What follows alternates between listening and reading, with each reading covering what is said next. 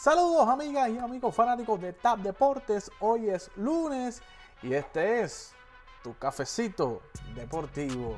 En el mundo del boxeo, óigame, Canelo Álvarez, señores. Saúl el Canelo Álvarez demostró nuevamente el pasado sábado por qué es llamado hoy día el mejor libra por libra. Pero óigame, no voy a ser yo el que le voy a contar lo que sucedió el sábado nosotros en el Cafecito Deportivo no hemos escatimado en gastos y hemos llamado, hemos traído a nuestro corresponsal en boxeo, Damián Ferrer, desde la esquina neutral, para que sea él el que nos diga qué pasó el sábado y qué significa esta pelea para la carrera de Saúl El Canelo Álvarez. Dímelo, Damián. Le habla Damián Ferrer, el filósofo del boxeo.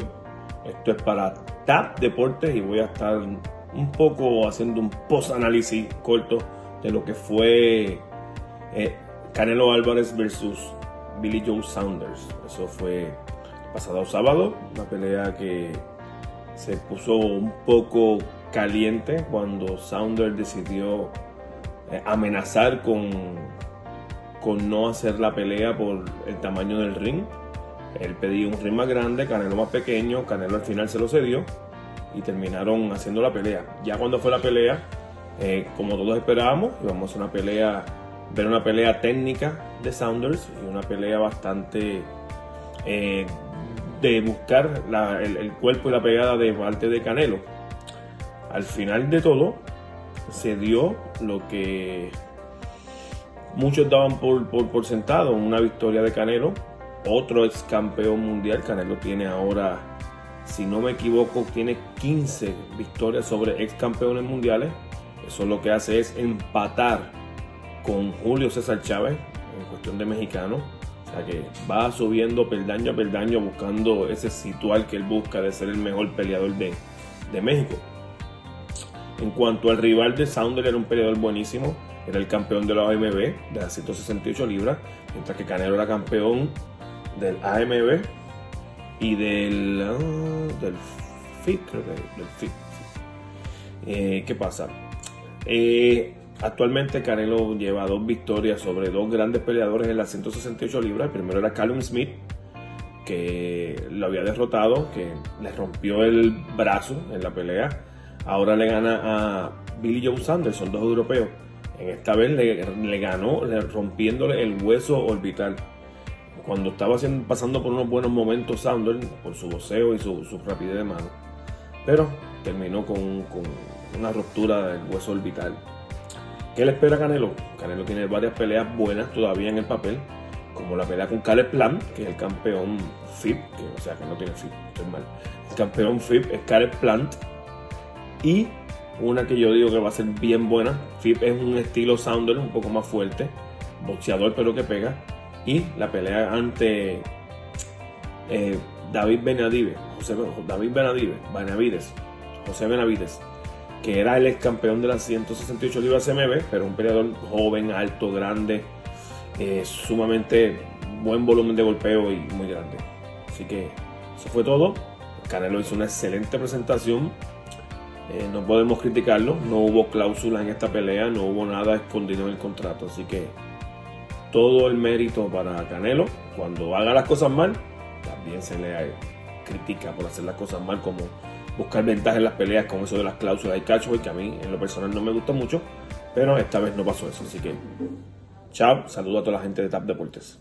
Y pasando a la NBA, óigame señores, han tirado al medio a LeBron James. Así mismo como usted lo escucha, su propio dirigente, Frank Vogel, en el fin de semana ha tirado al medio a LeBron James en conferencia de prensa cuando este hizo unas expresiones diciendo que LeBron James no tiene ninguna excusa médica para volver al equipo.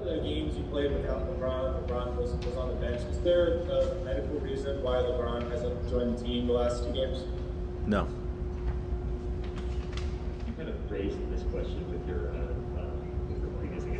Not a medical reason for LeBron not to be on the bench, uh, why has he not been for the last couple games? Uh, he's just not here.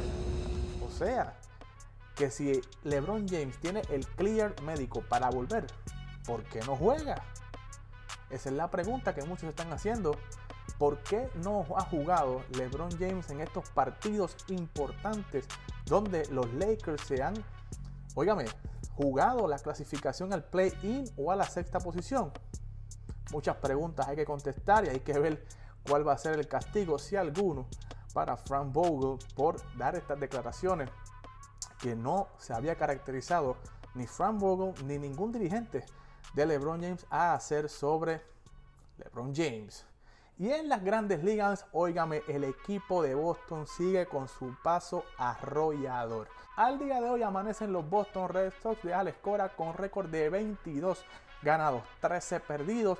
Y escuche bien, escuche bien, amanecen primeros en bateo colectivo, primeros en carreras impulsadas, primeros en dobles, primeros en hits en todas las grandes ligas, primeros en carreras anotadas, primeros en slogan, primeros en OPS. Óigame, liderando la liga entera en todas esas categorías.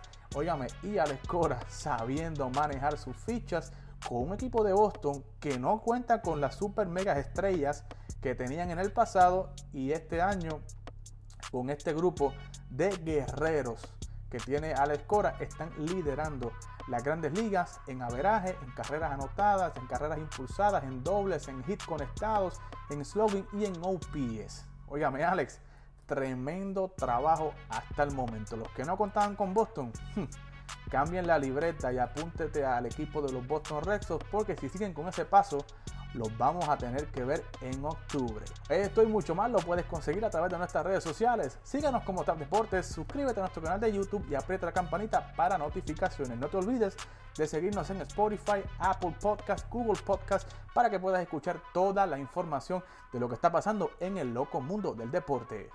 Para TAP Deportes, en el cafecito deportivo, Eddie Delgado.